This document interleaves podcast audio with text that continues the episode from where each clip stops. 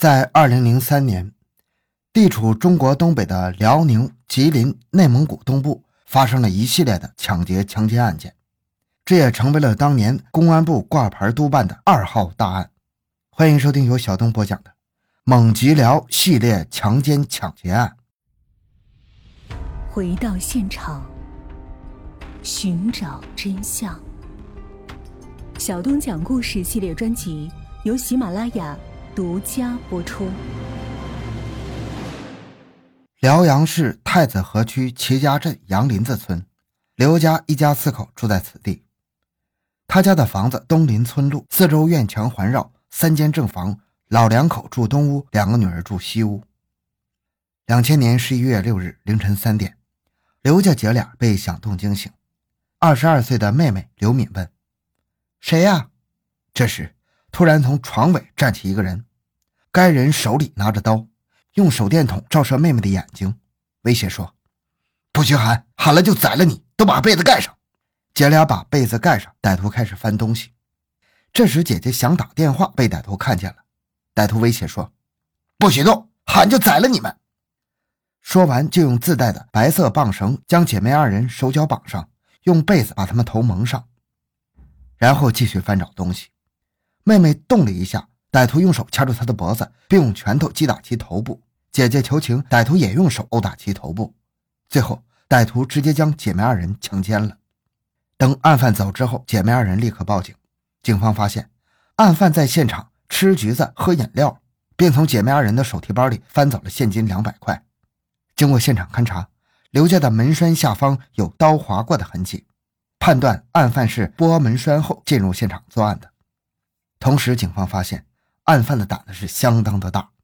根据被害人反映，其父睡觉鼾声较大，在他们的西屋听得清清楚楚。然而，该案犯却毫不担心东屋有人睡觉，依旧是我行我素，并在现场滞留达两个多小时。该案发生后很长时间，案犯没有再作案，直到两千零一年的三月二十四日，这天凌晨两点。熟睡中的辽宁市白塔区小庄北路居民张丽与女儿被开门声惊醒，他们看见一个手里拿着刀的男子站在屋里。那个男人用手电筒照射他俩，说：“不许动，动就砍死你们！我在外面偷了一辆出租车，公安局在外面抓我。你家有没有水？”张丽告诉他外间有水。他在外屋喝完水进来时，手里拿着两根从被害人家的鞋子上解下的鞋带，再次威胁母女不许报警。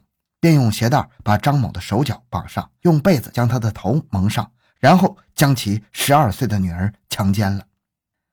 他从张丽的包里翻出了两百块钱，接着掀开被子，将张某的金项链和金戒指摘下，还将几盘 VCD 和一件男士的蓝色李宁牌夹克衫带走了。等到案犯走之后，受害人连忙报警。据被害人回忆，案犯嘴里有酒味现场勘查发现，他们家房门的玻璃被卸下。电话线被掐断之后，周边地区又发生几起类似的案件。侦查人员发现，发案时间都是在零时至凌晨四点之间，区域为室内的平房区。案犯用卸门玻璃、溜门、撬门和钻窗等方式入室，进屋后用手电照射被害人眼睛，或持菜刀或剪刀威胁称：“我抢了出租车杀人，警察正在抓我，我在你这躲一躲。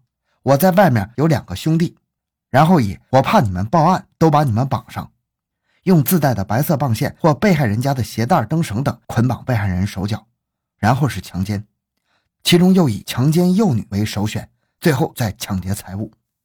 根据被害人的描述，案犯具有以下特征：第一，作案人数是一个人，四十岁左右，身高一米七二左右，方脸，手大肉厚，身体健壮，通辽或者是复兴口音。第二。作案时身穿米色夹克衫、浅色汗衫、浅色大袄、深色的半大衣、深色裤子，身体有异味，嘴里有酒味儿，而且在现场有饮水、进食、便秘等行为。第三，个别现场反映案犯，个别现场反映案犯骑一辆二八型的自行车。同时，现场勘查人员在二零零幺零九幺九、二零零二幺幺幺六、二零零三幺幺零四等三起案件提取了经斑。在二零幺幺幺二二五和二零零三幺幺零四案件的现场，分别提取到一枚嫌犯的指纹，这为确认案犯的身份留下了有力证据。案犯在辽阳多次作案，辽阳警方非常吃惊，他们惊讶地发现，案犯在作案过程中居然形成了一套模式：首先看家中有没有男性，如果没有，再从容地进行强奸抢劫；如果有，则尽快盗窃后离开现场。受害者几乎无法准确地描述他们的面貌特征。辽阳警方进行了详细的案件分析。首先，案犯是农村人且单独作案。从案件中被害人反映的情况看，案犯穿着一般，见饮料就喝，见水果就吃，所拿物品档次较低，连手帕都要，个人卫生条件不好，身体有异味。结合其选择平房区、熟悉民宅等情况分析，其生活档次比较低，经济条件较差，没有正常的经济来源。行为特征符合农村人的生活习惯。第二，案犯可能是通辽人，并与父亲有着较深的社会关系。同时，警方发现其作案方式老练，能溜就溜，不能溜就撬，手法娴熟，有犯罪经验。但同时，警方认为此人虽有盗窃、强奸的犯罪历史，但从其不顾及现场留有指纹看，案犯极大可能是未被公安机关打击处理过，其个人资料和情况不被公安机关掌握。因此很难将其与有案在身或者犯案在逃的人员挂钩。辽阳警方继续调查，发现辽阳市的多起案件分布在太子河区、白塔区和文胜区，除了一起在城郊之外，其余均在市区北半部的平房区。就此分析，其辽阳市应该有临时落脚点，而落脚点应在上述区域内。结合之前的侦查情况，其落脚点应在站前或者小村庄一带的中小旅店或者出租屋内。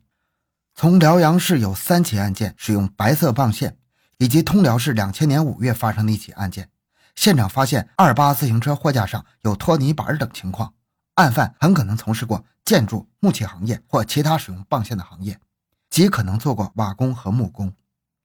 而且辽宁警方发现，案犯已经强奸成性了，以盗窃、抢劫钱财为主，发展成了职业罪犯，其必然会不停的作案，直至被抓获。所以必须尽快抓获罪犯，否则他还会作案。如果出现一些突发情况，甚至会发展成杀人狂魔。发生在内蒙古通辽、辽宁省辽阳、阜新和葫芦岛、吉林省四平的系列抢劫强奸案件，引起了公安部的高度重视，将其升级为挂牌的督办案件，仅次于杨新海杀人案，成为当年的全国第二号案件。但是案犯在此后三个月没有再作案，专案组内部逐渐有了焦虑的情绪。经过大规模的排查，特别是对中小旅店的排查，始终没有找到案犯的踪迹。就在这时，案犯却突然作案了。两千零三年十一月四日，在重点区域内又连续发生了两起抢劫案件，警方打了个机灵，马上开始着手调查。辽阳警方通过勘查现场，首先是将两起案件同之前的系列案进行了串并，之后立刻突击查清中小旅店、录像厅等场所，又对重点区域加大了监管力度。专案组还请来了著名的模拟画像专家赵成文绘制画像，并发至每一个售票员、中小型公共场所的业主和公交车司乘人员。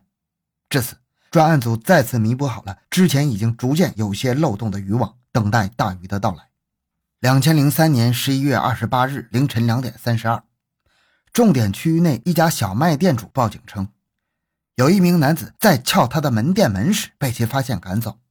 这个男人身高一米七二左右。外地口音，穿黑色夹克衫，骑一辆自行车。接到报警之后，指挥部立即下令按预案行动，要求严防死守，坚决抓住罪犯，同时组织警力向案犯出现的区域搜索。凌晨三点，在繁荣路徐网子交通岗东一百多米处，专案组成员张哲和刑警张恩鹏发现一名男子骑着一辆二八自行车，车把上挂着一个老式的棕色皮包，体貌特征与案犯的模拟画像相似，立即上前抓捕。在白塔分局民警的配合下，将犯罪嫌疑人制服，当场从其身上搜出一把弹簧刀，在其手提包内发现一把菜刀，装有两节五号电池的一把小手电，八节五号电池，五个手电灯泡，一瓶矿泉水及现金若干。犯罪嫌疑人身上的身份证为刘强，男，汉族，一九六四年九月二十六日生。刘强的右手小指与二零零三年十一月四日的案件现场相同。右手食指与二零零一幺二二五案件现场指纹一致，DNA 检验结果与二零零三年零八二幺现场一致，由此确认此人就是系列案件的凶犯。通过现场突审，案犯交代，在北园村的一家农户墙外的玉米秸秆中藏有他藏匿的衣服。专案组立刻取出，通过比对，正是之前受害者曾经描述的衣着。经过审讯，犯罪嫌疑人刘强对其在辽阳所做的十一起案件供认不讳。同时发现，该案犯与辽宁省阜新市和葫芦岛市、内蒙古自治区通辽市和吉林省四平市等四个地区犯下了一百零五件同类案件。好，这个案件就讲到这里。小东的个人微信号六五七六二六六，感谢您的收听，咱们下期再见。